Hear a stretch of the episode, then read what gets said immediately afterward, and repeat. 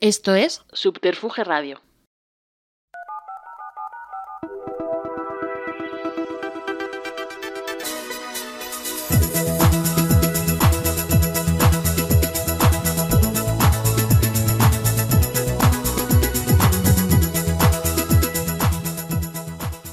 Bienvenidos, bienvenidas y bienvenidos a Dios los riza, Y ellos se juntan tu podcast más curly friendly. en Subterfuge Radio. Hoy tenemos el placer y debería decir el honor con R de tener con nosotras a la reina del pop indie nacional, Sara. ¿Qué? ¿Qué?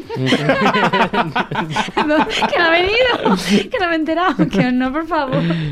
Qué presentación. Hombre, es que... Qué menos. Mira, un trago, un Mira, trago y sí, por pedo. favor, no, es que no...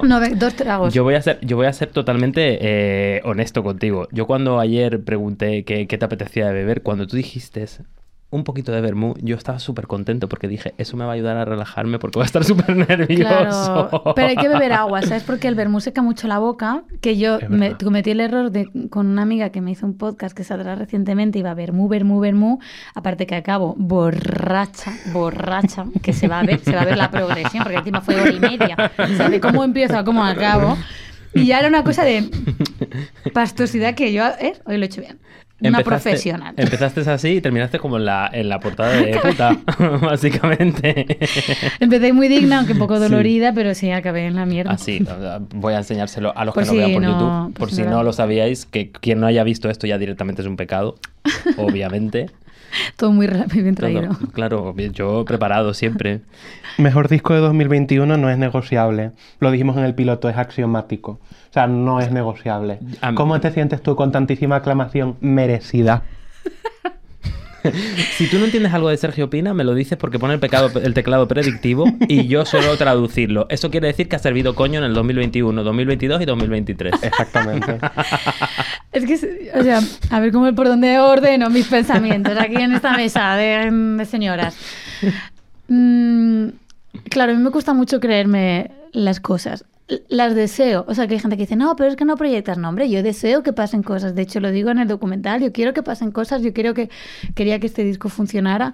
Pero nunca me lo termino de creer. Y aparte siempre tengo la mala suerte, como absolutamente todo el mundo, de coincidir con alguien mucho más grande. O sea, quiero decir, siempre está Rosalía, siempre está Zetangana, siempre está alguien que va a decir, cariño, ¿qué haces? Vete tu casa.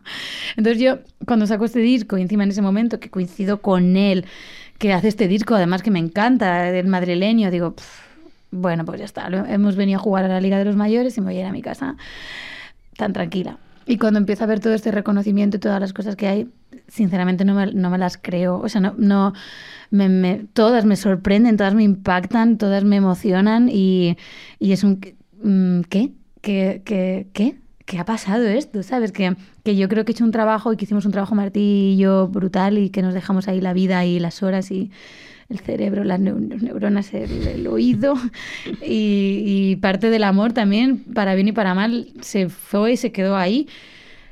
Y ver que todo eso no solo me, me gusta a mí, sino que, que se reconoce por parte de esas personas a las que he leído, que he admirado, que he seguido esas listas para ver mm, qué podía escuchar, pues verme ahí era de... ¡Eh! ¡Eh! ¡Uh!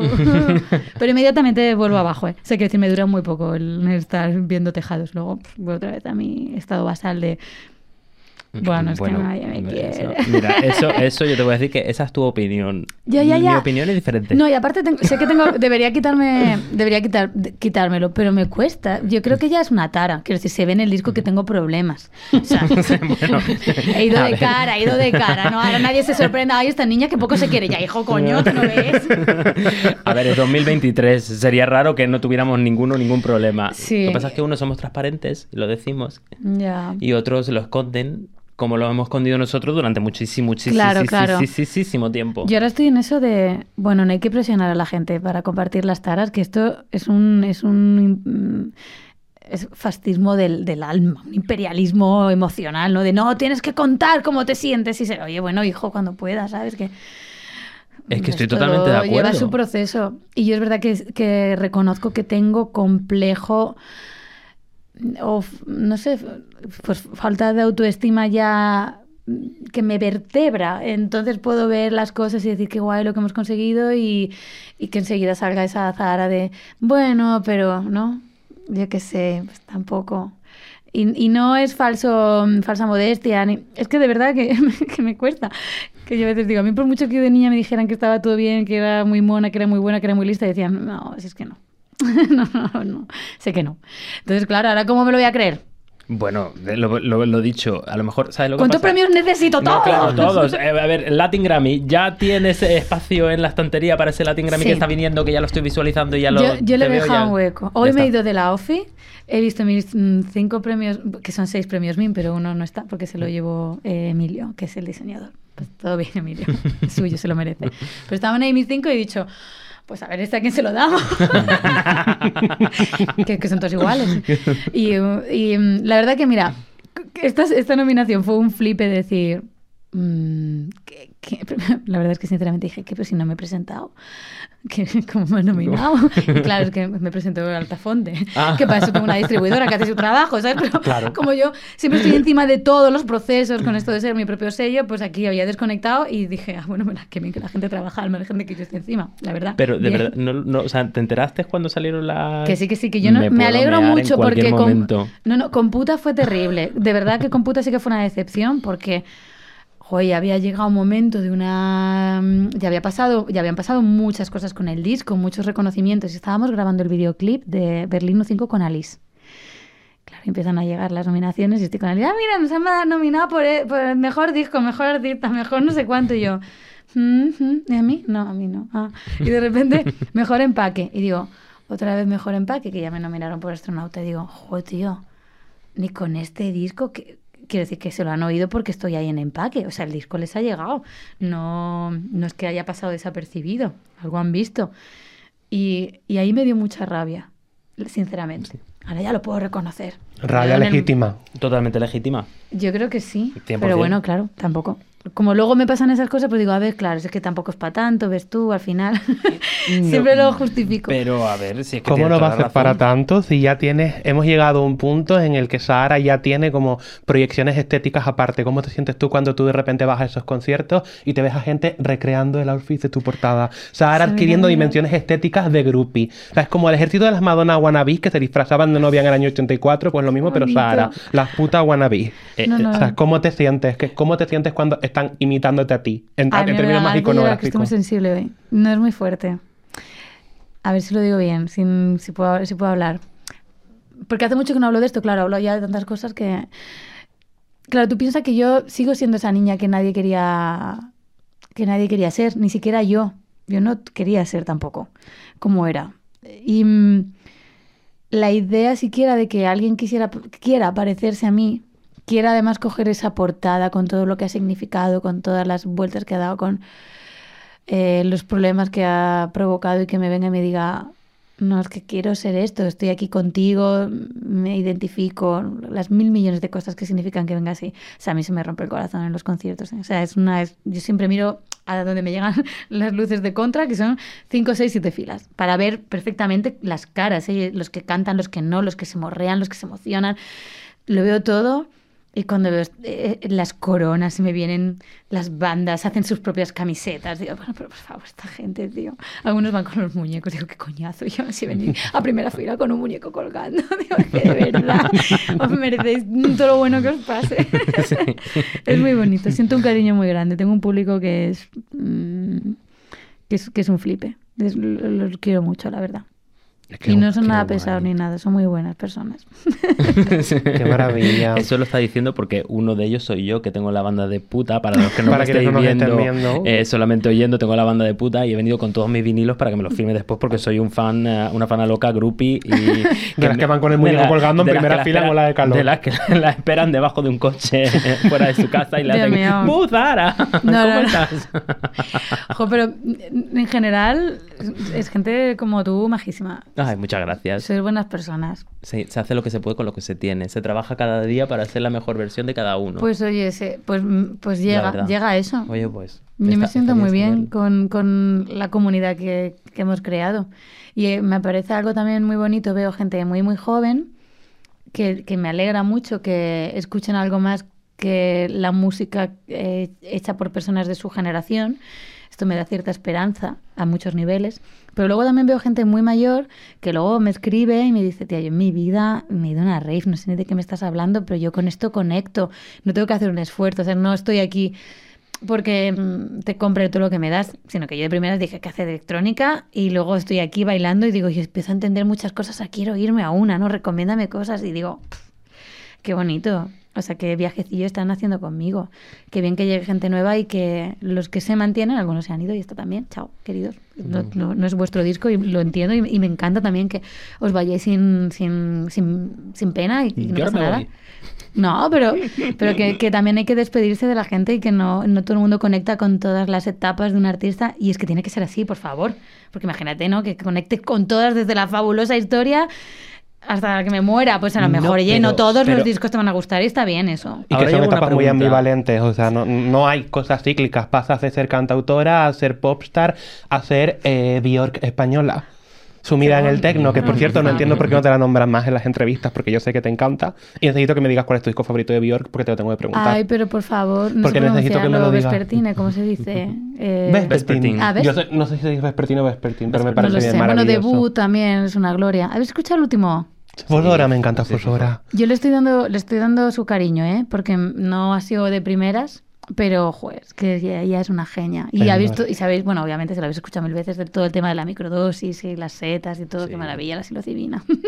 ¿Fuiste, pudiste ir a la gira, al Cornucopia, cuando vino el Wizzing? no, no estaba, no me pilló aquí. Pues habrías muerto. Lo sé, lo sé. Habrías muerto, ¿eh? Por suerte no me enteré, vivo tan en, el- en esta De vorágine verdad. de trabajo que me enteré al día siguiente que dije que estaba Bjork, menos mal que no ¡Qué pude estar. rabia! Menos mal que no, no, no, menos mal que no estaba, porque si llego a enterarme, como me enteré después, habiendo estado en Madrid, digo, ¿qué tipo de persona soy? Pero aparte, si la sigo en Instagram, porque no me sale. ¡Qué pena! Qué Eso pasa en pena, ahora sí que me sale todo el rato la canción con la Rosalía y no me sale que toca aquí. Es- eso es verdad. Porque a lo Yo me mejor me enteré por él, ¿eh? organizado. Yo me enteré por ti. Ah, por lo de la campaña, sí, lo de la campaña de los salmones de los trabajar, fiordos. Pero sí, eso fue así. Pues qué bien, es que yo creo que te las mencionas muy poco, ya me parece que hay un símil muy evidente. Bueno, es que para mí ha sido muy, muy, muy fuerte ella como referente de esa libertad, esa explo- exploración musical, aparte de ser una superdotada musical, una directora creativa de su proyecto, una compositora sin límites. Eh, a mí me parece una de las genialidades de, de- de vivir en la misma época que esta, que esta mujer, que Beyoncé y que Björk, las dos con B. Y, y yo sé, sé, creo, creo, intuyo, a lo mejor ahora yo estoy aquí tirándome un farol. También sé que tú eres súper, o sea, súper fan, no lo sé si eres súper fan, pero que admiras muchísimo a Lana del Rey Hombre, y sí, a Taylor fan. Swift, obviamente, Taylor, después sí. de... Y Jack Antonoff. Jack Antonoff Te tengo mis, mis momentos. Yo Por- estoy un Es que poco te iba, te iba a saturado, preguntar, creo te iba a que- preguntar. Hablemos de porque Jack Antonoff, es un buen melón, es un que- buen es que- melón sí, este. es que yo te- tenía ganas de preguntarte porque en... en- en Es que me río porque a Martín le caía muy bien porque pensaba que era gay. Y le dijo, le dije, que no, hombre, si estás siendo novio de Elena Dunham, digo que no es de gay, que no es cero gay. Y ya cantó, ¿no? Y me hace mucha gracia porque pensaba que era como el mejor amigo gay de todas las divas y digo, joder, ojalá, o sea, habría sido muy bonito. Qué No es gay, va. no es gay.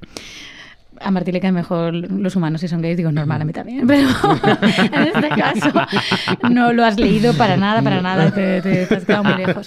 Y Jack Antonoff, pues claro, hace el disco de, pues los discos de Taylor, el disco de, los discos de Lana, a mí me parece alucinante. Tiene un Mix with the Master, que es una... mm, Para quien no lo sepa, pues es una plataforma de pago para mezcladores, masterizadores, que te dan charlas, master, eh, char- char- charlas, como las char- charlas, no sé decirlo, me estoy trabando. Eh, masterclass, eso quería decir. Eh, pues mm, productores fantásticos y mezcladores, ingenieras, ingenieros del mundo, muy pros y explicando el sistema y tal. Y nos vimos la de Jack Antonoff porque hace, mm, eh, ¿cómo se llama? American Anthem. American Sí, Anthem sí, se llama. sí. El- American no sé qué, Anthem, sí, sí. De, de Lana del De Rey. Lana. Y claro, ahí yo en plan mm, copiándole todo, aprendiendo muchísimo de, de, de Jack, pero luego le veo otros discos donde me parece que va con el automático y digo, claro, hijo, si es que no se pueden hacer tantos discos buenos. Me parece muy guay porque veo que encuentra ahí una cosa que yo al principio me sentía muy identificada con Martí conmigo, de mira qué monos. Eh, sobre todo el de Lana o el de Taylor, pero luego escuchas otros que eso que yo le veo un poco más flojeras. Y Yo te lo preguntaba, fíjate, no por, no, no por nada, porque sé que flot, creo que flotante. Mm, cogimos dice, sus- ¿cogiste, ¿Cogiste el- un sampler? Sí, o unos loops de batería que es. compartió. Esto es Eso es. fantástico. Me parece, gracias Antonov. Porque la verdad que... Por eso, por eso te lo preguntaba. Por, porque- Bueno, es que esta- ahí era cuando Martí todavía pensaba que era gay. si se llega a tener que, hace... Lo buscamos a otro. Por favor, Martí, por ¿Te alusiones. imaginas? Qué gracioso. Estoy contando esto, perdón, esto es que estoy borracha. no. Em, Jack Antonov compartió una cosa que es preciosa, que son unos loops de batería, porque Jack Antonov toca todos los instrumentos, mejor o peor, y también es algo muy inspirador que digas, tocó la batería de las canciones de Lana del Rey a- con un micro a lo que me da la improvisación. Y, y a mí me encanta eso porque eh, yo vengo de una generación donde para grabar discos había que estudiar mucho y solo hacerlo si lo hacías perfecto. Y bueno, ya siendo mujer, te cuento, si te ponías con un instrumento era de, no, es que hay otro que lo hace mejor. Es como, joder, madre mía. Y a mí él me encanta que es, no, pues esto está así, tú lo has cantado susurrado, esta es la toma de referencia, mm, ¿para qué va a venir un batería si esto para lo que queremos ya lo hago yo?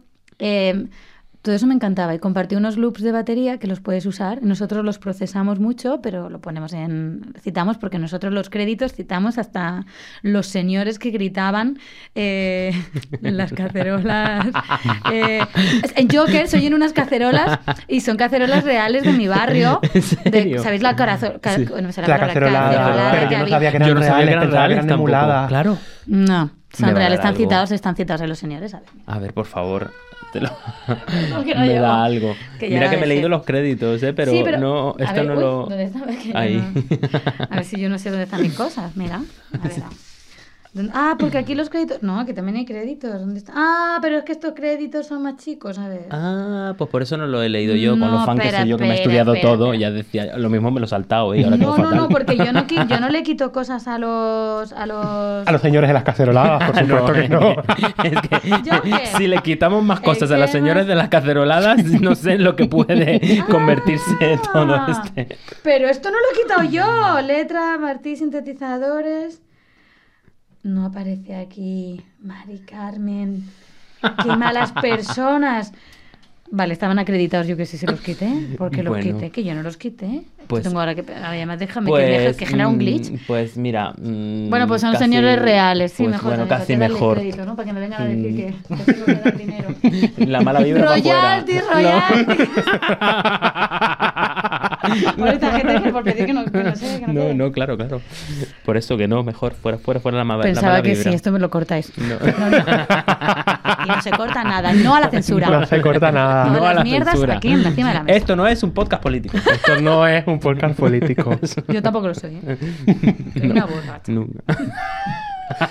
No es un podcast político. Por favor, mi- voy a confesarlo, esto que se entere en mi cámara, no sé, todas. Eh. No metabolizo el alcohol, entonces a un sorbo estoy pedo. Aún así, me gusta el vermú muchísimo. Soy la única persona que bebe por el sabor, porque ojalá no me hiciera efecto. A mí también me Yo gusta. también ¿eh? bebo por el sabor. Creo que tiene valor. Pero es que no me quiero emborrachar, es que está buenísimo, pero me está pasando, está sucediendo. Bueno, pero pues esto es una tertulia de tres amigas disfrutonas tomando un vermú. Ya está, si digo trata. cosas, si digo gilipolleces, pues ya sabéis, para que no me invitéis más. Es el momento idóneo para que te pueda dorar la píldora, ¿no? Porque vas a estar más receptiva. Posiblemente sí, porque si no me da vergüencita. Aquí ya, mira, qué gustera. Es que tengo que decirte una cosa también que llevo tiempo pensando y yo digo, realmente, si te pones a hacer el eje cronológico, ¿no? At- Atendiendo un poco más a cómo ha sido esta era estética y sociopolíticamente, para mí, en la era del Me Too y del Post-Me Too, si trazas la línea en España a nivel cultura pop, para mí está en 2017, póstumamente, por desgracia, Gata Katana con Banzai y después estás tú. Joder, ¿Cómo te sientes con esa cronología? Porque yo creo que está dibujada así. Ay, joder, qué fuerte. Pues es que esta señora ha sido muy, muy importante. Jo, aparte que yo la descubrí por los textos primero. O sea, solo leyendo poemas, ¿no? los Me poemas, sí, sí. Y, y no me podía creer, luego me enteré, o sea, imagínate, ¿no? Me enamoro de ella, empiezo a escuchar su música y ¿qué? ¿Cómo? ¿Qué ha pasado? No me lo puedo creer. Que se me rompió el corazón mientras se me, me enamoraba, o sea, muy, muy, muy triste. Y que me pongas ahí, me... De hecho, estaba en mi playlist de mujeres que sonaban antes de, de los conciertos de la puta gira. Em, a ver, yo, yo soy consciente de que ha abierto un camino. Em, un camino necesario que también te digo, ojalá, ojalá hubiese estado ya abierto, ¿sabes? Porque ha sido muy difícil y cuando hacía estas canciones yo tenía la sensación de que em, estaba poniendo el foco en, en temas que no se habían tratado en canciones, mm, sobre todo en este tipo de canciones. A, mí hay gente que a día de hoy todavía me dice, ¿y tú crees que se te respeta menos porque lo que estás diciendo lo haces con música de baile? Digo, no, no, eso es lo contrario. Está llegando el mensaje gracias a que es música pop y música electrónica. Porque si yo soy una cantautora eh, underground, de verdad, de garito, de borreal, ya hay mujeres que hacen canciones pero que no, no trasciende porque el propio género es muchísimo más, mm, más nicho, ¿no? Y, y, y no consiguen romper esa, esa barrera del propio género. Para mí el- lo fantástico de este disco es que fue un caballo de Troya. Es que Merichane, yo me acuerdo ponérsela a la Benito, que la Benito pues, es mi mejor amiga poeta. Y ella ya sabía el contexto de la canción, pero la estaba escuchando con casco. Aparte ese momento muy gracioso de alguien con casco de ¡Qué guay, tía! ¡Es increíble! ¡Joder, esta frase! ¡Guau, esto lo voy a bailar muchísimo! Tía, me muero. No, mira, mira, cuenta. No, perdón por este grito. Me estás matando, Fran. Perdón, por favor, los que- bueno, que- Esto tampoco se corta.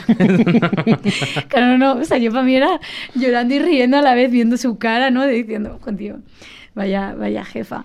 Y, y era de que, ¿no? Momentos de no me estoy enterando de lo que estás diciendo, pero joder, qué guay la melodía, qué guay el beat, qué tal. Y de repente, no me puedo creer lo que has dicho, tío, que esto me ha pasado a mí, ¿no? Y era, me vuelvo a emocionar, me vuelvo a caer. Y, y, es, y eso yo creo que, es, mm, que fue muy, muy, muy importante, decisivo en, en, las, en los logros, en, los alcances de este disco.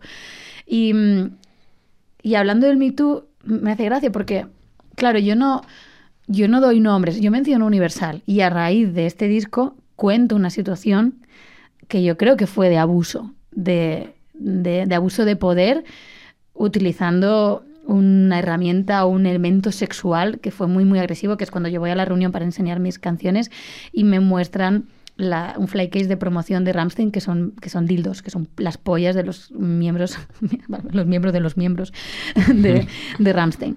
Claro, y en ese momento em, yo me sentí súper, súper violenta. Estoy en una habitación con un directivo encerrados en esa habitación, no hay ninguna otra persona y estoy sosteniendo un pene en la mano, ¿sabes qué? Y, y mi reacción, claro, y en ese momento fue pues seguir el juego, ¿no? Porque no sabía que podía arrojarle todos los putos penes a la cabeza y salir de allí diciendo, ¿qué coño haces? Que te denuncio ahora mismo. O sea, no había, no había eso. Para mí esto es lo, yo creo que es lo que más expuesto, lo que más se acerca a un Me porque lo, lo centro en la industria de la música. Eh, pero yo no doy nombres de, no doy nombres y hechos más allá del, de Merichane, donde los siete nombres de siete hombres que aparecen son reales. Que quizá ellos se sienten identificados o no, lo dudo porque nadie ha venido aquí a pedir perdón, entonces no creo que se hayan dado por aludidos. Pero sí que siento que, o sea, yo no siento que sea el Me Too por eso, ¿no? Porque no hay un, una denuncia eh, concreta. O sea, si os digo la verdad, no recuerdo ni el nombre de esta persona. Si me pongo, lo averiguo, pero no, no, lo- no por, por época quién estaba, tal, pero no, no lo recuerdo.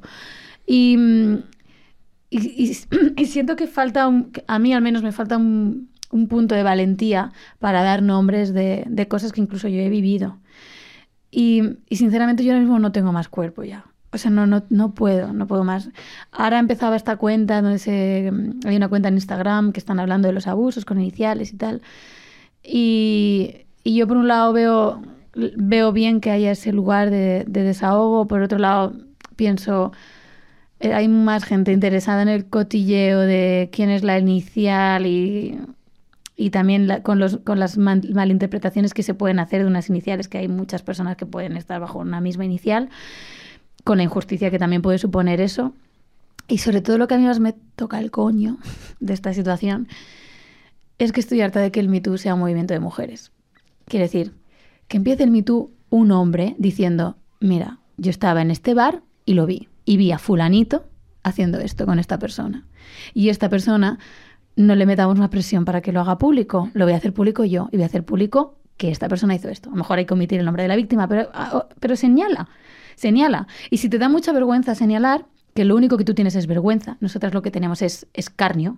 Si tú lo único que sientes es vergüenza y no quieres decir el nombre, empieza contándolo. Empieza sin decir nombres, pero empieza a contar lo que has visto. Y aparte empieza a contarlo desde desde el arrepentimiento. Si es que esto no es, no, no es una caza de brujas como lo quieren hacer ver, esto es todo lo contrario, un aprendizaje.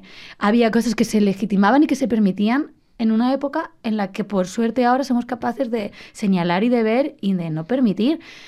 Entonces, seamos capaces de juzgar unos delitos en un momento en el que no éramos capaces de verlo, de reconocerlos y decir, ok, ahí fuiste un hijo del puto mal. Y a partir de ahí, ¿cuánto has cambiado? ¿Qué, qué te das cuenta de lo que hiciste que estaba mal? Pide perdón a la víctima, intenta ser mejor persona a raíz de aquí. Pero si encima la responsabilidad cae sobre nosotras, ostras, es que hay muchísimo miedo. Es que no se nos cree nunca. Estoy totalmente de acuerdo. Nunca se nos cree.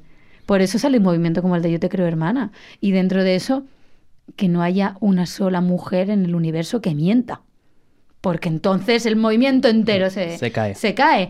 Y es como, no, perdona, que es que las mujeres no somos santas. Hay, hay mujeres buenas y mujeres malas. Es que no, y mujeres más, mm, eh, más maravillosas, mujeres que meten la pata, mujeres mentirosas, mujeres que no. O sea, quiero decir que también, no, es que como las mujeres han sido víctimas, las mujeres son perfectas. No, hombre, que encima no nos metas más presión, ¿sabes? De, es que mm, es- va, va todo, ¿no? Es, es- es, mm, para mí es una lectura tan global, tan compleja, porque son muchísimas piezas que tienen que encajar de una manera tan concreta para que esto pase bien, que, que a veces pienso que este intento de Me Too así se, va, se queda corto y que acaba perjudicando otra vez más a las mujeres, porque hay veces que están atacando y mira, ya pueden destruir a un hombre solo con una inicial. No, mira, hijo, los hombres se destruyen solos el día que le ponen la mano encima a quien no deben. Entonces, mm, empecemos a decir las cosas así. Eso sí. si no, no, es que le está arruinando la vida. no, no, perdona, se la ha arruinado él. El, Hoy, hoy leí no justamente en Twitter, creo que fue en Twitter o en Instagram, no me acuerdo, decía, había un- una imagen que decía, mm, ¿dónde estaban las feministas cuando esto ocurrió? Y decía, Pepe Luis, son feministas, no los Avengers. y tienen toda la razón, es decir, Claro. eh, es que no... Era por no- imágenes del conflicto israelí-palestino. ¿Dónde están las feministas cuando se muestran No, hombre, imágenes? claro. Era eso, Somos es que no, es que- feministas, no somos los Es que me, vengadores. me- he negado, me he negado, me he negado. Es que, me negado, bueno, pero a mí también me lo nada. decían, porque ¿qué es lo que estaba pasando cuando salió todo lo de mi polémica? Que porque no iba a cantar a... ¿Qué? ¿A dónde? No sé qué conflicto internacional, Dios mío, ahora mismo soy incapaz de recordarlo. Me falta Guille, que a- es mi comodín A de... cualquiera, sí. De, Sí, pero que por qué no iba... Ah, pues Palestina. A Palestina, Joder, acaba de pasar lo de Palestina. O- Que fuera Palestina. No o- aparece eso en la canción de Milagro.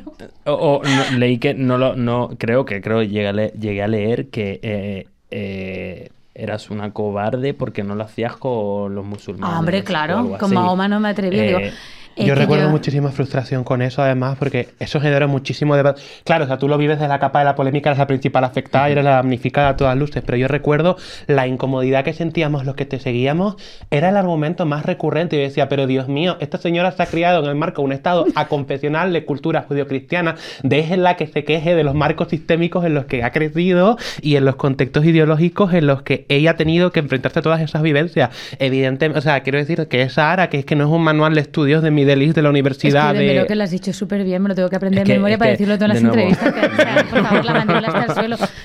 Claro, yo iba a decir, es que es lo que yo me, lo que me han educado. tú- tú- Eh, igual que que hablo de- coño, lo que te he dicho, Claro. que serviste coño, es que es, que, que es así.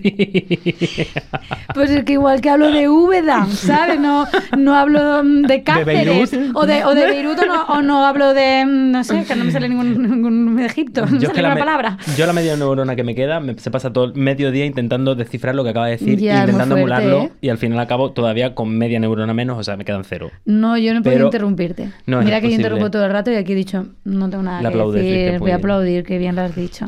Pero claro, ese argumento, ¿cómo se lo explicas a alguien que no... que Bueno, claro, que le da igual. que lo que cree que de verdad que es un ataque... Yo cómo voy a atacar a Dios, si es que no creo, quiero decir, que, no- que no tengo ni nada en contra... De hecho, ¿cómo voy a tener algo en contra de la Virgen? Si soy fan. Si la Virgen, si estuviera, también sería fan de mí, seguramente estaría en mi concierto en primera fila. Totalmente. Tan contenta ella, vamos, gozándose un fiestón que se estaría Jesucristo se metiendo. pondría la banda igual Yo- que José ahora. yo Por igual. eso Y aparecería es que en la portada ningún- de yo no tengo ningún problema con eso. Tengo un problema con la interpretación de los textos religiosos que se me inculcó. Sí. Y como se de ahí... interpretan con una agenda eh, heteropatriarcal, eh, blanca, eh, Claro. Etcétera, etcétera. y no Jesucristo voy a decir blanco, más. que Eh, además es Jesucristo blanco. Entonces, Pues claro, pues claro que hablo de eso que conozco y necesito tres discos para explicarlo de una manera tan literal o tan clara, porque ya en Santa estaba todo eso. Y en Santa mm, tengo un conflicto con la religión que, nos, que me sale cuando hago Inmaculada Decepción. Y, y, y para mí será una de mis mayores obras de arte, esa canción, con ese mm, como hilo, eh, al menos desde el punto de vista eh, estru- estructural o, no sé, más, más poético, ¿no? De cómo relaciono todo el rato los textos mm, eh, religiosos y, y bíblicos para hablar de la liberación sexual de la mujer, de cómo le doy la vuelta a todo, pensé, "Jo, qué guay lo he hecho, esta canción me ha salido increíble, pero me protejo mucho en esa misma metáfora para decir, bueno, yo estoy alejada de esto porque no, no soy capaz de... No, no le puedo faltar el respeto a la religión porque precisamente he, he sido educada de una manera tan... O sea, lo tengo tan integrado dentro de mí que, que, no, que en realidad sí que siento ese pudor o ese miedo a ofender porque pienso que puedo ofender. O sea, no soy capaz de pensar, no, es que hija, no, esto no ofende. O sea, el que se ofende se ofende por otras cosas. Tú estás contando tus O vivencias. se quiere ofender. O porque yo tengo, yo tengo otra teoría que es los mismos que te han hecho el bullying desde pequeño, los mismos que te han señalado, o bien por ser mujer, o bien te han puesto el nombre, o bien por ser maricón, o lo que sea. Después, cuando tú ya has cogido la fuerza para decir tu relato a los cuatro vientos, llegan y te dicen, tú no tienes que hablar. Tú te quedas calladito, porque si no te voy a llamar esto y esto y esto y esto. Y vuelven a ejercer ese tipo de violencia sobre ti para que tú no vuelvas a alzar la voz. Claro. Y eso a veces ellos saben que está mal, o sea, ellos saben que lo que están haciendo, mm, mm, yo creo que al- en el fondo, en el fondo, a lo mejor hay una parte de creencia, pero también hay una parte de que no quieren poder eh, perder el poder Bueno, claro. y la ¿Cómo van a autoridad sobre tuya, ¿Cómo van a querer? So- sobre, sobre ti No, o no. sobre el colectivo X, Claro, claro, no, no, que les de dan paguitas desde algún sitio, que todavía estoy esperando yo la mía, por cierto. ¿Ah, sí? ¿A ti te ha llegado? Mm, no, esa no. A mí tampoco. Me ha llegado otra. Si no, seguro que a Guille sí, a alguien le ha llegado. A Guille, a Guille. A ver, a Guille le pago yo, ¿eh? Pues un, un besito a Guille. Un besito. Martí Guille, yo, mi- pues mis personas, a ver. Que tengo cerca. Mis manos izquierdas las Pues mira, yo te voy a, te voy a hacer, sobre todo, esto lo voy a contar, sí, lo voy a contar porque mi madre me ha dado permiso para contarlo, fíjate. Cuando salió este disco, que yo soy fan tuyo desde hace mil y un años, eh, yo se lo puse a mi madre. Y mi madre no lo pudo terminar de oír. Y yo no sabía esto, yo te lo conté esta mañana porque no sabía si podía contar Yo me esto quedé el helado. Ha habido varios no. momentos hoy que he estado con la lagrimita suelta desde anoche viendo el documental, pero hoy me contó eso y dije, pues nada, el día a la mierda, Fíjate, mi madre eh, tenía un padre que era maltratador, ¿vale? Y entonces me contó justamente que no lo pudo, no lo pudo oír, no- o sea, de hecho no lo ha oído porque dice, fíjate, que le, le llegaba tanto que no Ya, podía. claro. Decía que un día eh, ella iba a un colegio de curas y un cura le tocó el culo con 12 años, ¿vale? Joder. Entonces vino a su casa, a la casa de mi, de mi abuelo y de mi abuela, y entonces le dijo a, a mi abuelo, le dijo, mira, mm, papá, que me ha tocado el cura el culo. Y mi abuelo cogió y le pegó una hostia en toda la cara que casi se la giró, o sea, se cayó al suelo, se quedó sentada. Y entonces le dijo, no vuelvas a mentir y no seas puta. Qué fuerte. Y entonces yo le, cuando me dijo eso, ya hace dos años, Claro. yo, yo, yo, yo, eso, eso se me ha quedado a mí marcado Hombre, completamente, claro. pero en, en, en la cabeza. Entonces, justamente cuando sabía que venían, le dije, mamá, eh, hablándola con un café, le dije, oye, va a pasar esto. Digo, ¿yo puedo contar tu...? Y me dijo, por favor, sin ningún tipo de problema. Entonces, Muchas gracias a tu madre. no, no, Joder, gracias qué a ti fuerte, tío, qué horror. por hacer estas cosas. Fíjate, y mi madre nunca, yo creo que de hecho, probablemente, eh, nunca lo ha contado. Creo que es la primera vez que lo contó y me lo contó a mí. Pues Y mira, lo contó a, ra- a raíz de... A raíz es de que me ha, pasado, me ha pasado cosas Puta. de este, de este tipo. De hecho, uno de los de las historias cuando me preguntan ¿qué es lo más fuerte que te han contado? Muchas cosas, la verdad. Pero hay algo que a mí me, que me toca con esto, ¿no? De cómo este disco ha permitido conversaciones eh, en las familias, en las relaciones. Y me, vení, me vino un chico que, mm, que venía mucho, que venía siempre a mis conciertos y siempre venía con su madre, que ya lo reconozco de cada vez que iba por el sur, digo, "Mira, qué majo, es que de verdad este que me lo como. Entonces cuando llegó este disco le pasa igual, Le- de hecho Merichane.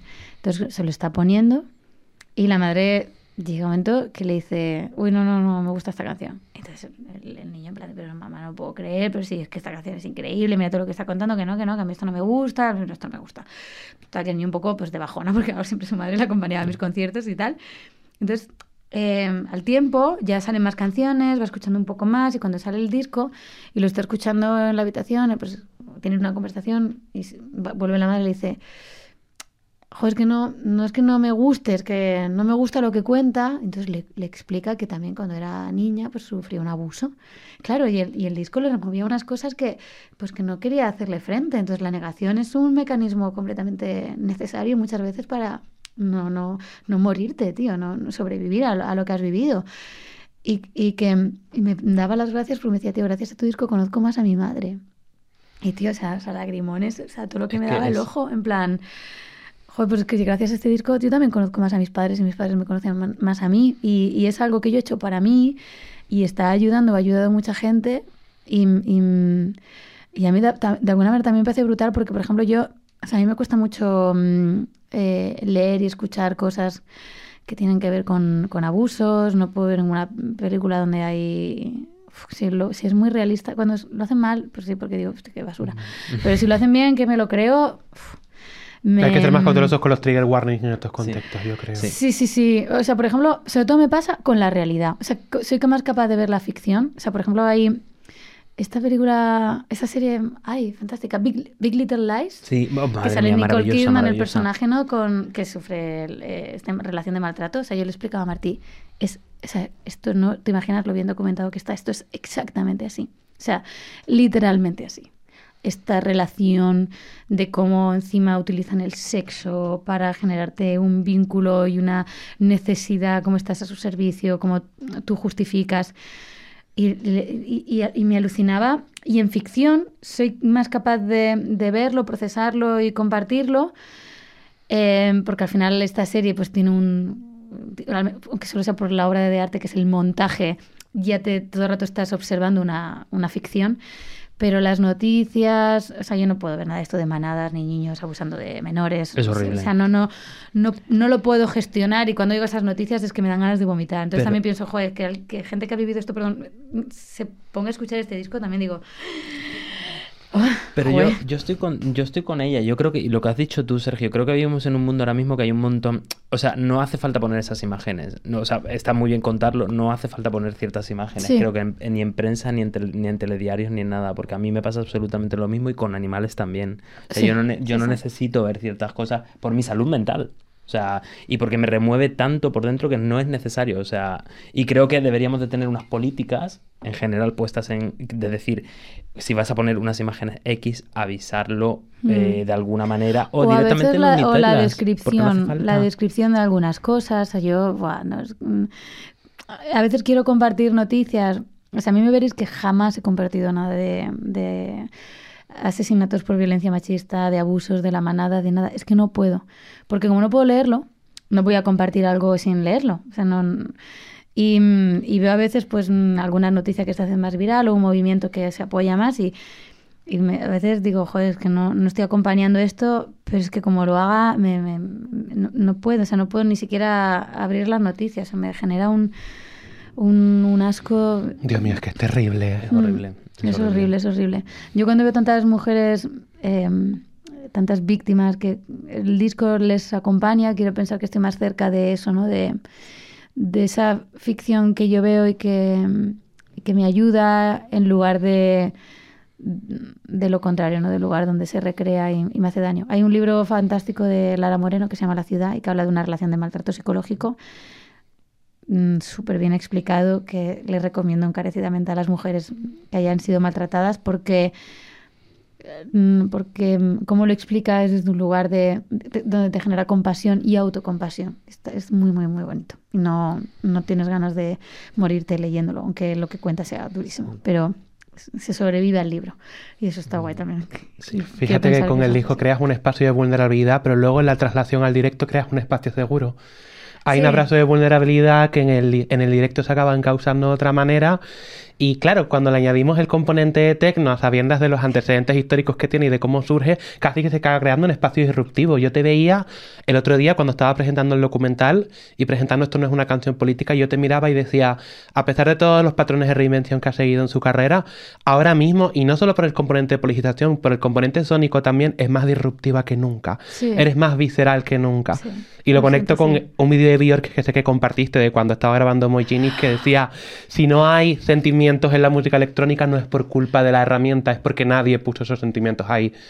Era lo que estaba pensando cuando te Es que veía. es preciosísimo eso. A mí que me digan que la música electrónica es fría, digo, pues eh, que hay personas frías haciendo música.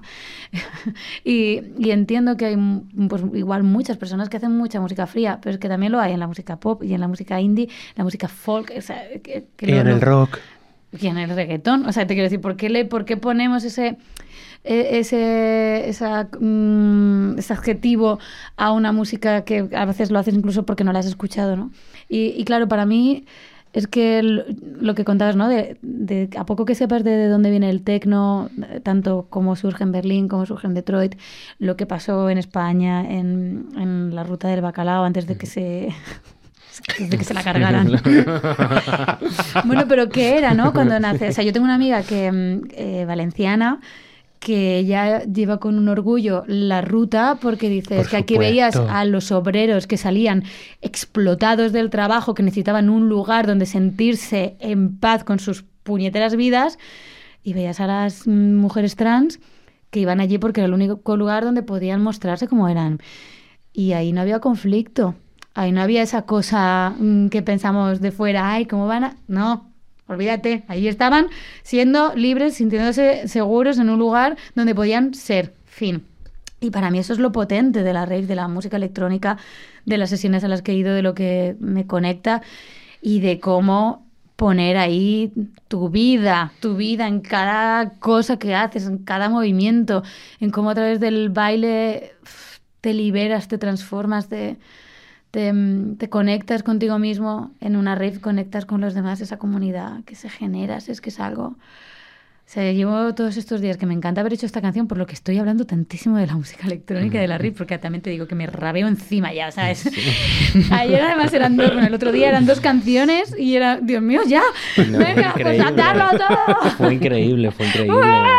Además, e- es, graciosa la dicotomía de, de- de- Es como una válvula a presión que, que echas la rabia fuera, Sí, pero a, sí, la mi- sí. a la misma vez echando esa rabia fuera, creas como el espacio seguro de que puedes ser tú mismo y que nadie te Bueno, está claro. mirando. Claro, claro, pero yo pienso... Bueno, te estábamos mirando, pero a, que tú hecho, no te sentías, a que tú no te sentías observada. No, no, no, no. Se Yo te me notaba. sentía, me sentía conectada. Ahí me sentía está. muy conectada, muy respetada, muy querida y muy cuidada. De hecho, ese momento que me bajó el escenario y me tropiezo y casi me caigo. encima no encima de todos mis maricones que pensé, aquí no me va a pasar nada. No. Hasta No. para eso, digo, es que si me he roto el tobillo me lo cambian, me lo van a curar aquí, no pasa nada, Zahara. No había sitio mejor. poner un tacón para precioso. No hay otro sitio mejor para caerse, ¿sabes? Aquí está todo bien. No, no, de hecho hubo un momento que yo estoy bailando, o sea, fuera, enajenada, y miro y veo que nadie está. En ese momento no pueden ni bailar porque está todo el mundo así. Eso es como si les estuviera pasando un camión por encima. Digo, ok, sigo, está todo bien. La gente está respirando, espero. Pero sí, sí, ahí. Una de las cosas también que me llevaba, o sea, en este show nuevo eh, llevamos estos trajes también por una reivindicación de la rave es un estado vital, no es una estética, ¿no? Sino es algo que está por dentro, da igual como vayas por fuera.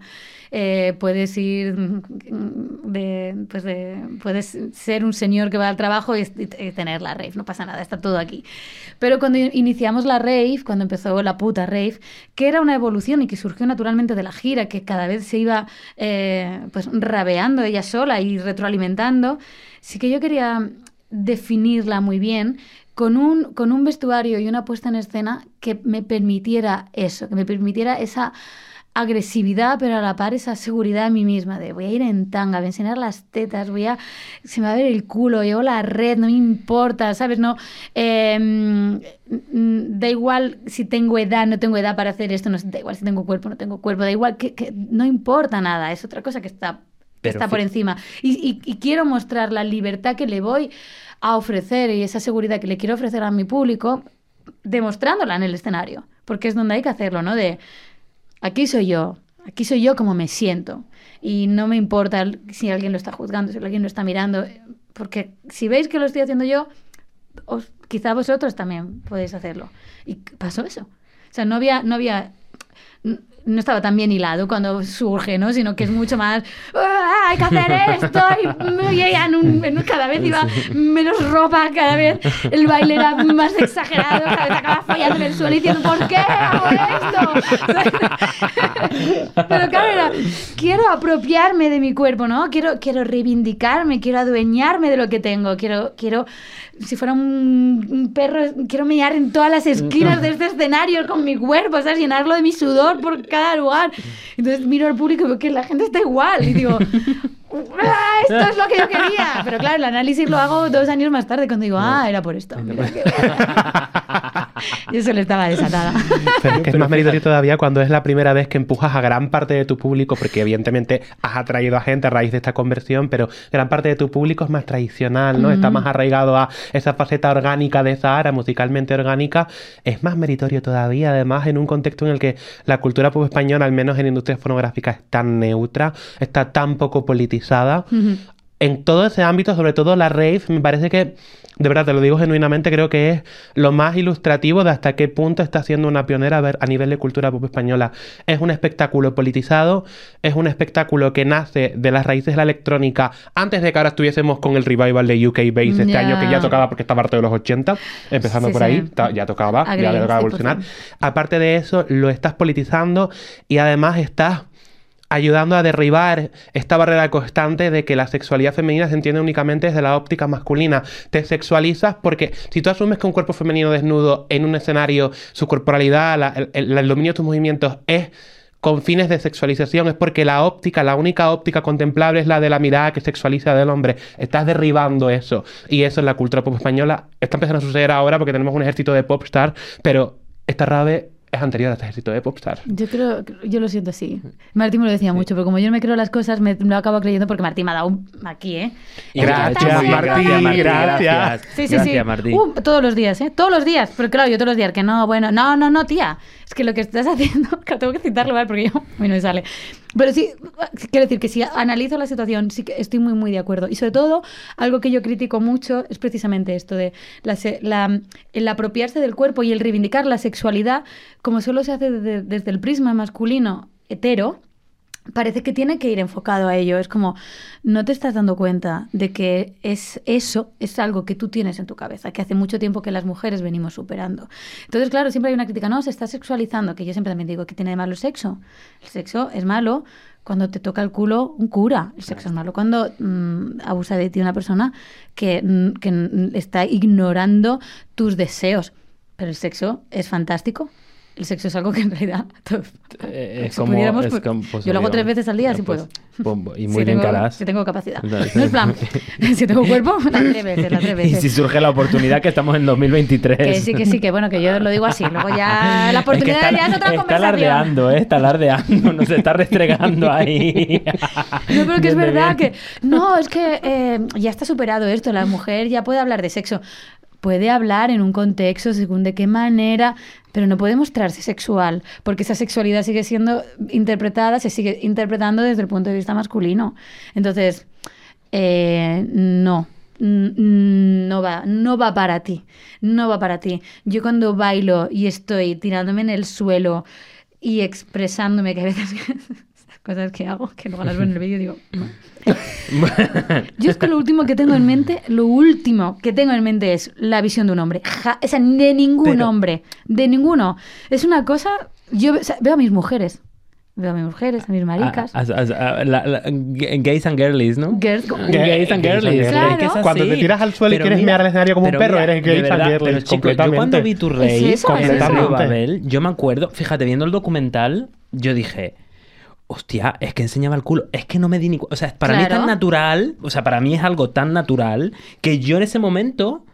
No, o sea, no me fijé en tu culo. O sea, en- en- de la mejor manera posible. Claro. O sea, es decir, fue algo completamente normal para mí que tú estuvieses vestida así. Es que yo ni lo recuerdo. Qué fuerte. Para mí también fue impactante, por eso ah, menciono lo del FIB, porque digo, estaba oyendo tu culo, tu culo, Es que increíble. porque es de, pero, ¿en serio? ¿Sabes? Como, que- yo que me esto es tan importante y hay un momento que al final de, de- en esta rave eh, al final acababa poniendo mm, esta de Charlie XX Em, eh, eh, joder no me sale la canción No pasa always love the good go- Ah, Good go- Ones. Good Ones. The Good Ones, gracias joder tengo que cantar por fin lo habéis conseguido sin pagar ni nada es que esto me Sí, viene de visto, abajo eh, somos un artistas. lo habéis hecho bien, lo habéis hecho bien.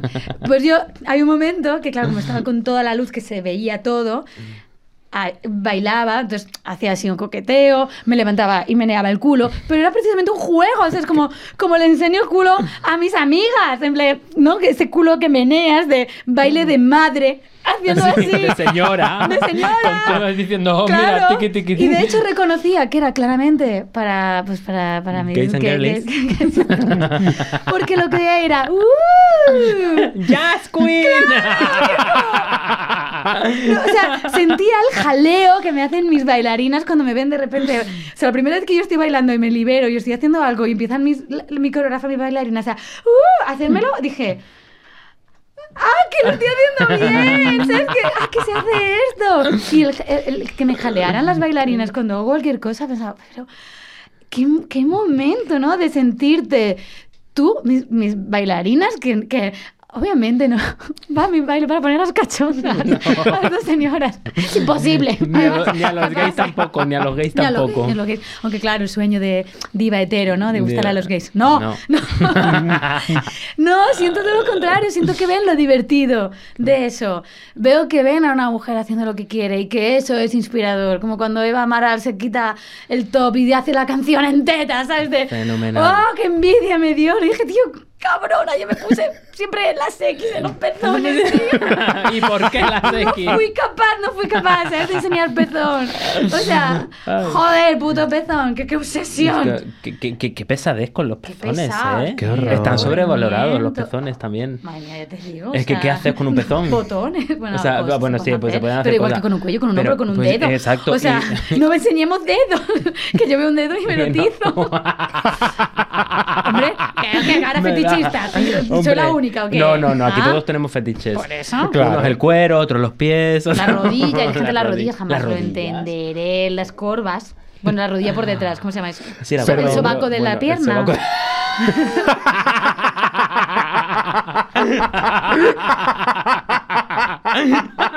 y esto es contenido de calidad, señores. Venga, me voy a ir aquí. Venga, 20 minutos más. Sí, me- Lo que queráis. Ya Este, soy vuestra. Nosotros no- Hombre, habíamos esto- dicho que tenías que haber terminado hace Sí, no cinco pasa nada, no minutos. pasa nada. ¿Seguro? Sí, sí. Eh, Venga, eh, no eh. Que nos preocupamos por tu agenda y ¿eh? tus Yo- reuniones, Yo ¿eh? puedo estar Yo aquí. eh, si Fran nos deja. Es con mm, Ernesto, luego Nada, nada, nos dan Venga, puerta 10 libre. minutos más, Guille, 10 minutos. Guille, lo siento. mm, Te dijimos a las 8, pero un poquito más. Guille está camino de Zaragoza, ha desconectado, ha apagado el móvil, ha dicho Bueno, hasta que no me fenomenal. vuelva a Pues llamar, que se entonces, apañe ella. yo mañana me disculparé con Guille No y le invitaré nada. a un café. Estoy, no, no me siento retenida ni es Estocolmo, Vale. estoy muy a gusto y que todo puede esperar un poco, pasa nada. Qué maravilla. Ay, pues te lo agradecemos muchísimo. Muchísimas ¿eh? gracias. Porque estamos aquí. Tú también lo agradeces, yo te veo que- agradecida. Yo la la veo agradecida, y no es por el. Está divertida, está graciosa. A ver, también os digo que era de aquí para abajo porque no voy a poder superar esto No, que de decir.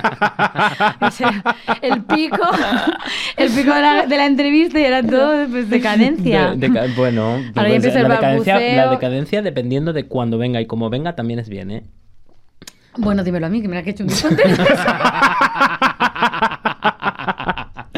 Monetizando. ¿Quién me dijo esto el otro día? Monetiza, monetiza. Hay que, es que hay que monetizar todo, que es 2023. Yo sigo con el Claro, también me 2023. decían eso. Mira cómo está moneti- monetizando sus traumas. Eso es verdad. A ver, también con todo el dinero que me gasto en terapia, pues, Tengo que recuperarlo. o sea. que entre y que salga, ¿sabes? Aunque se lo sepa empatar, empatar, no te digo yo Eh, es- hacerme millonaria. Es increíble. Es que es increíble la gente. ¿eh? Qué barbaridad. Oye, Qué oye, oye, esto me parece. Me preguntan mucho por Shakira también las entrevistas. Te preguntan por Shakira, ¿qué te preguntan? Por, Pero ahora lo Que si me parece bien. Que si te parece me bien. parece bien y digo, me Hombre, parece bien que cada persona, que cada mujer haga lo que tenga que hacer. Lo que le salga al coño. Digo, tiene una canción. Pues digo, ¿a mí qué me vas a preguntar? Le escúchate el disco. A ver, ¿qué, qué- qué te crees que me parece? Hombre, es que, está- es que tal cual. Que vamos, es que ya alucino. No, Pero, pero, es que ah, la canción es fea. Digo, no, porque también tiene derecho la mujer a hacer canciones que no tiene por qué ser bonita. Bueno, pero tiene que fea- gustar a todo el mundo. Fea, vamos a ver, de- definamos feo. Claro, es que O digo sea, fea según tú. Claro, Un payaso, es ¿no? tu- Luego hay que decir tu payaso. opinión, o, o imbécil. Bueno, yo digo payaso, pero porque es muy de Faimino y Cansado, que esto es una Ah, referencia ya de señora de 40 Ah, años. vale. Faimino y Cansado, ¿no? Pues Mm, deberías. Tú pues que sí. juegas tanto con las palabras y sabes Mira. hablar también. Ay, gracias. Bueno, deberías, no deberías. Sí, No, sí, de- debería. deberías tú me dices que Cara, yo que debería. tú Yo deberías. debo. No, no, no, no, es que me, me- me retracto porque no hay que decirle, tú deberías. No, no, es muy guay, Femenino y Cansado, son un- dos señores muy viejos, a lo mejor no tengo que revisar porque ya se ha quedado la cosa obsoleta, pues se puede también ser. En mi recuerdo Me encanta porque- eran muy graciosos. Ella y yo estamos en el... eh, Claro, aquí todo el mundo es muy joven que está en esta sala ahora mismo. Eh, tú y yo ya tenemos una edad. Una edad, una edad, Una dos, edad. dos Ya edades. somos dos señoras Dos mayores, edades. dos edades. Dos edades. eh, y bueno, y se vive bien también Mm. siendo mayor. Yo digo una cosa que lo voy a decir aquí públicamente para ya que se hagan las frases y me citen. Vale. Pero ser joven no tiene ningún mérito. O sea, solo has nacido después. O sea, te quiero decir, el mérito es llegar aquí. Claro. ¡Viva! Y, y cuerda, Mari bueno, Carmen. eh, Mari Carmen, cuerda. Bueno, bueno. Pepe Luis, Pepe Luis, Pepe La Luis. cuerda, a ver. cuerda, Cuerda, la cuerda floja. la cuerda floja.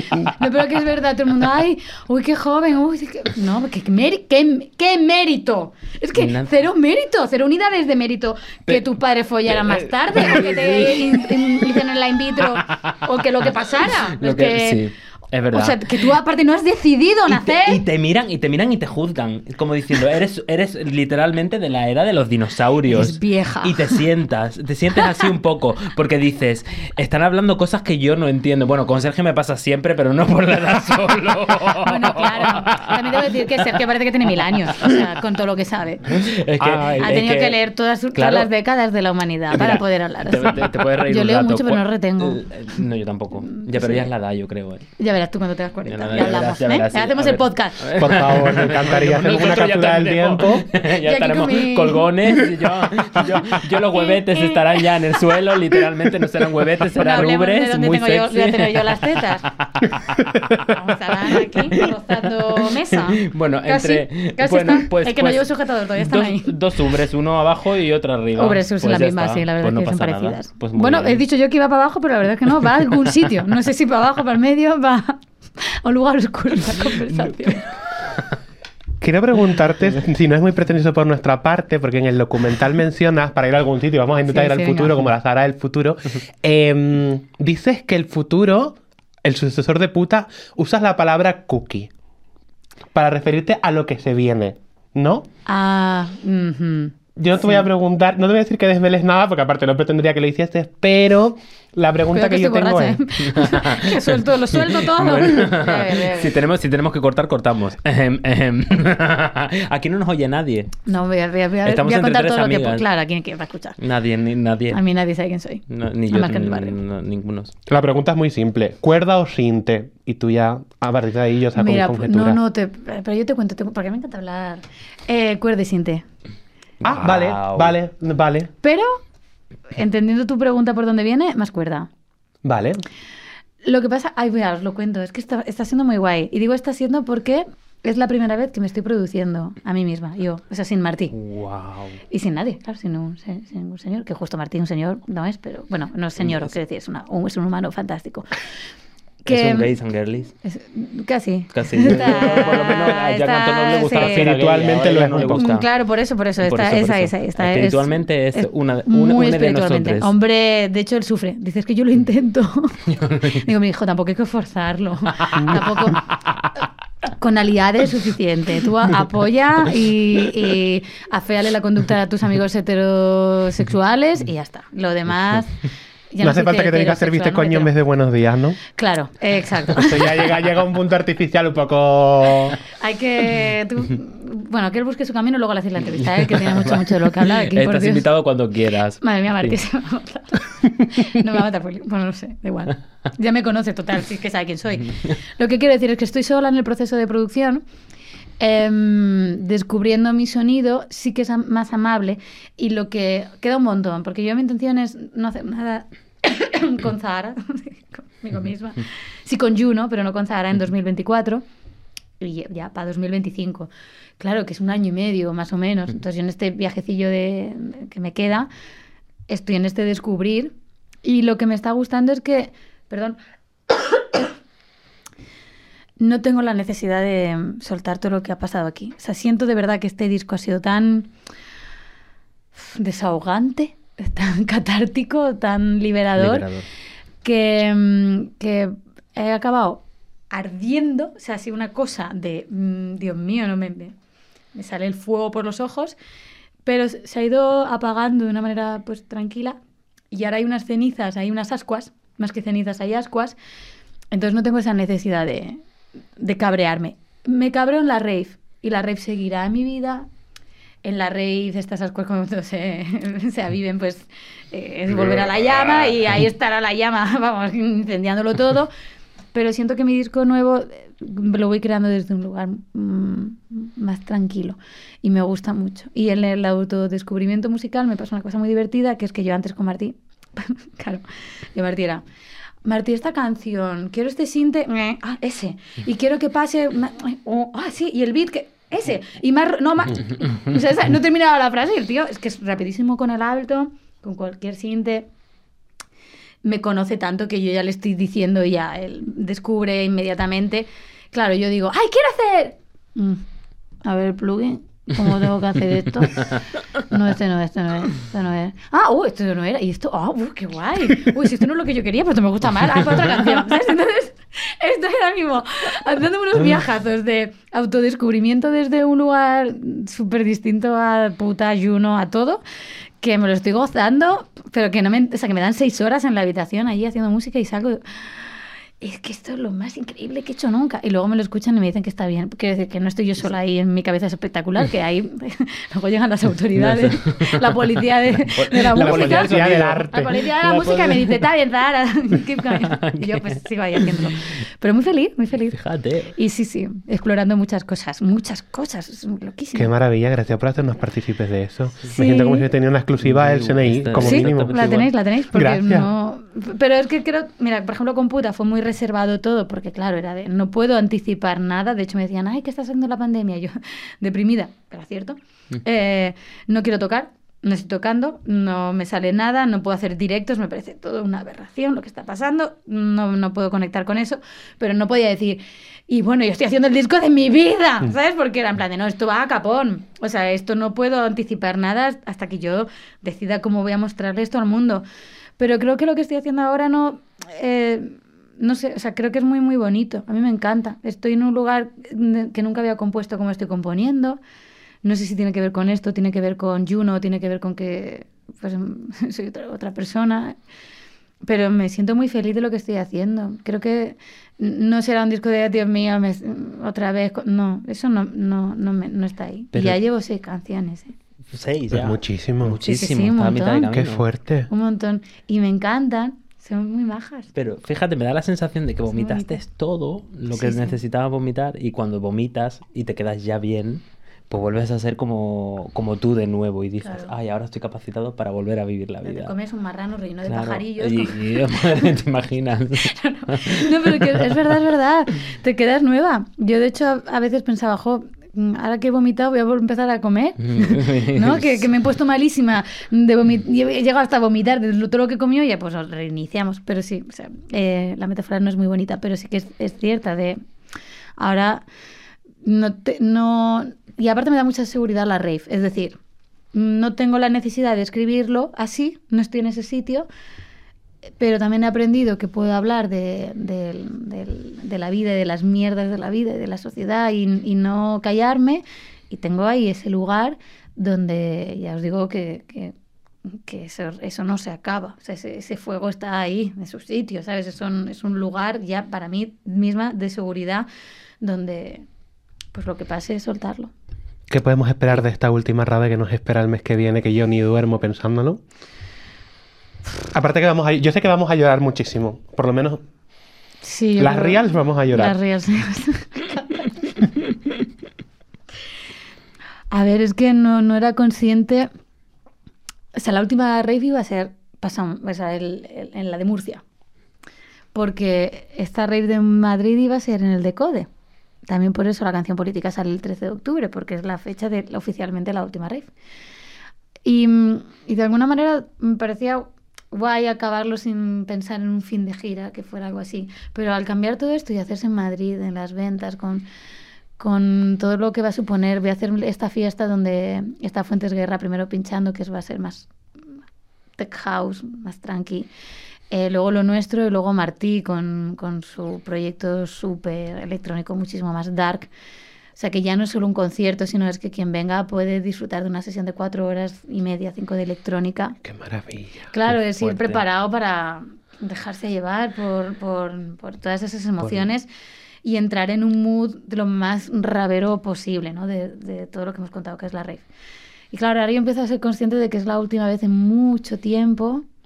Por ejemplo, con las bailarinas es una llorera mítica, porque es... Es una familia. Yo veía el documental y decía, Dios mío, ¿cómo abandonas Es que esta sí. rutina de familia sí, sí. cuando después se dilaten más esos vínculos que no tiene por qué suceder? Pero la rutina Sí. artística y esa simbiosis, hay un momento en el que se pone en pausa. Qué triste, Dios mío. Es triste, Martín me decía el otro día, nos vamos a volver locos si no tocamos. Y digo, no, hombre, no, que si Mm. estamos haciendo cosas siempre, hijo, no te preocupes. Digo, que, no, que no toquemos, vamos a estar encerrados en casa. Bueno, y si de repente os da la neura, pues hacéis uno. También, es que digo que, que- que la vida es eso, que las normas no hay normas, que esto tú dices no voy a tocar un año y medio, pero que me caliento, ¿eh? Que me caliento. Claro, claro, pero si es que es así. No, no, no, no. y o sabes sea, que ahí vamos a estar. Claro, claro, yo también es verdad que, soy- que me gusta ser coherente y que no que si me vinieras porque algo algo ha pasado que tengo yo que, que hacerme una rave, pero pero si no también intentaré disfrutar de ese de ese parón y despedirme intentaré despedirme sin la presión que supone Madrid y la presión que supone una despedida. Porque, jo, a veces le pones muchas expectativas a eso, ¿no? A decir, ay, como es la última, tiene que salir bien, como es Madrid, tiene que ser increíble.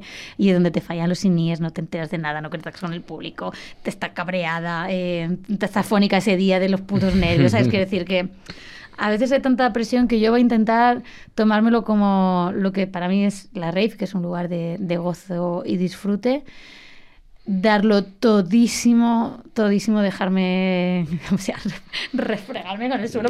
pero- La peluca. Croqueta para un lado, croqueta para el otro. ADN everywhere. Hombre, tengo una, tengo una mala noticia que es que yo quería invitar a algunas personas a, a- a tocar conmigo, pero no puedo porque son los Grammy y se va todo el mundo a Dios mío, Sevilla. es verdad que es ese fin de semana, Dios mío. El mismo día, el mismo día, el Qué 16. Es verdad. Es verdad. Que no puedo ir a recoger mi Grammy. Tiene que ir Guille. Pero tú como no gané, ahora la presión. No, no, va- vamos. Hacemos una versión por sí. Bueno, y Guille estará allí con la cara de no hemos ganado. Mm, Como no ganéis, yo escribo a los Grammys, personalmente. Vamos a la sede, Vamos a la ¿eh? sede. igual que cuando Claro. no inclu- incluyeron en la Rolling Stone a Celine. Dion como mejores cantantes, que se Sí, pusieron todos a es protestar. Yo voy con una pancarta. Sí. Y lo vais a conseguir acompaño. seguro. Yo confío, Y yo te acompaño. confío en vosotras. Eh, conseguimos cosas increíbles No, a veces, consigo- ¿eh? Aunque no te lo creas. Irónico, estás, pero estás tú aquí, ¿eh? estás tú aquí. Estoy aquí 10 minutos más tarde. Era completamente. Lo decía. sonado- me he oído a mí misma digo, hostia, parece irónico, pero no, no, lo decía de verdad, de verdad, de verdad, de corazón. No, pero sí que esa sorpresa que tenía ahí medio. No va a pasar. O sea, que no esperen muchas sorpresas, pero sí, muchísima entrega.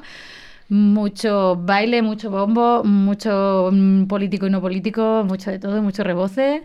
mm, y, y espero que mucho disfrute por, por todas. Eso las seguro. Tenemos Contigo, muchísimas ganas de que sea siempre. de verdad. Ay, Dios mío, también. ¿eh? Ay, qué nerviosa me he puesto ahora. Ay, perdón, no quería que fuese así. No, no, no, me encanta, es nervio bueno. Es que no bueno. pude ir a la puta rave. Estuve en la puta gira cuando viniste a Ah. Tenerife. Que por cierto, eh, te grité, no te vas a acordar, evidentemente, pero bueno, te alejaste y yo te dije, Sara, te quiero. Y tú me dijiste, gracias. Esa, esa persona que te dijo, Sara, te quiero desde lo alto de una montaña, esa persona era yo. Pero no pude ir a la puta rave, entonces es mi primera rave y tengo muchísimas ganas. Pues esta es la fuerte, claro. Es que la puta rave estaba todavía galopando entre pues mi formato que venía haciendo y, esta evolución. Y la, primera rave, lo cuento en el documental, fue de verdad muy impactante que la peña estaba que no sabía qué mirar, porque es súper oscuro el show. Pero es que esta nueva, claro, a mí esa gira a medida que iba avanzando, se me iba quedando la puta rave naif. O sea, yo decía, no, no, aquí no está pasando lo que tiene que pasar. Entonces, cuando montamos esta, que el repertorio ha cambiado bastante, las canciones que hay, todo. O sea, yo hay un momento que llevo siete canciones y digo, joder, es que no he parado aquí de rajar. O O sea, que no hay una canción amable de- de- en ningún momento. Señora, o sea... ah, El tranquimacín. mm, Por favor. sí, sí, sí. Llega a Berlín, que es la última, ¿sabes? Que ya dice, bueno, claro, ahora, ahora, ahora. ¿Y antes qué hago? No he pensado, hay momentos que estoy ahí mismo, que puto rojo. Y yo, joder, Dios mío. Un auténtico ciudadano. Y todo, ¡sí soy! Joder, claro, claro. O sea, no para, no, no para, no para, señora, no para. No. No paro. Es que no hay que parar. No, no, no. Ya que te pones. Te pones. Sí, aparte, quien viene yo también sabe lo que viene, te digo. ¿eh? No, no creo, no Me va a haber encanta tu cartel de si te molesta nuestra libertad, Claro. carretera y manda. Hombre, es que cuando Ese pasó lo del. FIB nos impactó mucho y dijimos, mira, antes del show ponemos este anuncio y explicamos también que no es una rave porque con todo el respeto a la rave, a ver, pues hora y media no son las 4, 8, 12 horas que debería durar esto. y, y hay mucha canción y hay mucho momento pop, es decir, eh, de respeto tanto a la rave que la llamo rave, pero digo, pero, pero que es mentirijilla, ¿vale? ¿Eh? Que, que Rave de tarde. que Rave de tarde. Yo lo explico por si. Rave si- de tarde. Rave de tarde. tarde o tal. Claro, claro. Y, y, y es también... una puta rave que yo sí, sí, yo siento, no yo, lo siento, yo lo siento. Pero bueno, que, que si ha sido de verdad una y has estado tus buenas 11 horas, aquí Espero que no, ya, no ya uno da es una tiempo. señora, yo ya no puedo sin ningún tipo Yo de... las de día. Tú las de día, con Red Bulls, muchos Red Bulls. Y agua, claro, no agua, tomes alcohol agua. porque la lías. Red Bull, no, no, no. Como metas alcohol en una rave... O sea, la tercera canción está, ya te importa todo y chao. No, no, yo soy una profesional, una profesional de la atención. O sea, tomando apuntes, viendo el BPM, a cuánto va, o sea, Martín, y yo para vernos en las redes, es muy gracioso. O sea, todo el mundo por el aire y yo, ¿esto va a 138 o 140? Muy rápido, ¿no? Muy rápido para ser tecno, esto es hard tecno, ¿no? Emily Lenzi subió a 148 la tía, ¿eh? O sea, y hubo una, hubo una aquí en Madrid estamos en primera en, en la zona VIP, eh, privilegiadas, eh, viendo las manitas de Dixon. Se está acerca una. Ay, que os gusta mucho esto. Que soy los Juno, sí, sí. ¿Que estáis estudiando? Sí, sí. ¿Sí? Sí, sí. Y a la media hora que seguís estudiando. Todo el rato, hija. ¿sabes? No, si no me Porque- ves, que estoy con la yo libreta y con disfruto, el, claro. y con el estuche y los, los o sea, rotuladores. yo no saco el móvil para grabar, nueve horas tomando alcohol, yo estoy aquí gozándomelo, pero muy atenta a lo que hace con las manitos para ver Claro. mm, por qué están pasando las cosas. pillar, pa' pillar. Hombre, claro. Pa' pillar. que si no, luego no lo sabes hacer, tendrás que vivirlo. Pues lo hacéis muy bien. Lo intentamos, hay mu- mucho amor por lo que Lo hacemos, conseguís, lo conseguís. Hazme Qué caso. gracias. Venga, ahora sí me voy, Ahora que ya son y 25. Muchísimas gracias por haber venido. Es un honor otra vez con R, que esta es nuestra segunda invitada. Es ilusión genuina, así nos lo hemos pasado muy Es. bien, no sé, no sé si Me se ha notado no. Ha habido lágrimas en algunos momentos por parte, de, por parte de las tres personas y nadie lo ha dicho, creo. Ha habido lágrimas, Sí, sí, sí. Ha habido risas y la verdad es que es precioso que siendo una etapa tan importante a nivel de periodo artístico para el pop español, para el feminismo pop en España, es un placer que hayas decidido que parte del cierre de este capítulo lo hayas hecho con nosotras. Nos hace muchísima ilusión. Muchísima. A mí muchísima Así que también. muchísimas Muchísimo, gracias de muchísimo. corazón, de verdad que sigo igual nervioso que hace Gracias. una hora y media, pero no Sí, pasa nada. Estábamos histéricos, no. ¿eh? Estábamos súper, súper histéricos. Pero Cuando si nos han visto llegar, más. éramos, éramos como ¿Qué Casper. dices? Anda Éramos como Casper, éramos como... ¡ah! Yo necesito que tú entiendas que te tenemos idealizada. Totalmente. Y ahora ya. No, ahora todavía más idealizada. Ahora idealizada con Bermú, Con Bermú. que es lo mismo. Ha sido un gustazo, la verdad, larga vida a este, a este lugar de seguridad que habéis creado también. Por eso, mira, pues me ha dado igual todo. He sido muy feliz, la verdad. Muchísimas gracias. Es un gusto hablar de, de estas cosas así, con, con este cariño y estas palabras. Sí.